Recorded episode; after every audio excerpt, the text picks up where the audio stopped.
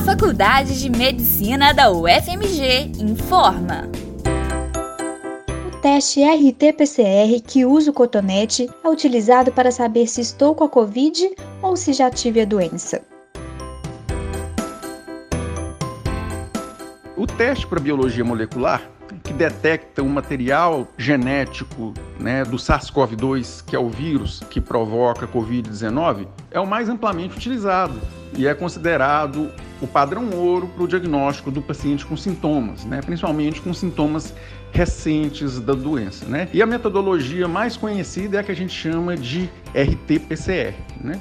A forma mais frequente de se realizar esse teste é através da coleta de secreção né, do nariz do paciente, na verdade, da nasofaringe do paciente, que é a parte mais posterior do nariz, e também da garganta do paciente, que é chamada de orofaringe. É um teste que deve ser realizado principalmente né, entre 3 a 5 dias de sintomas, né, que é o tempo em que tem maior chance do resultado vir positivo, né?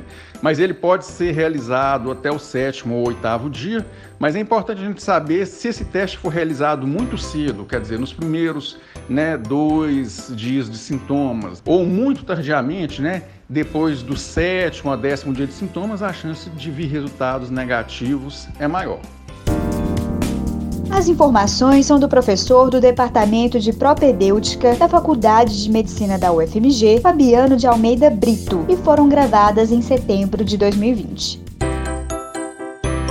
Com produção do Centro de Comunicação Social da Faculdade de Medicina da UFMG.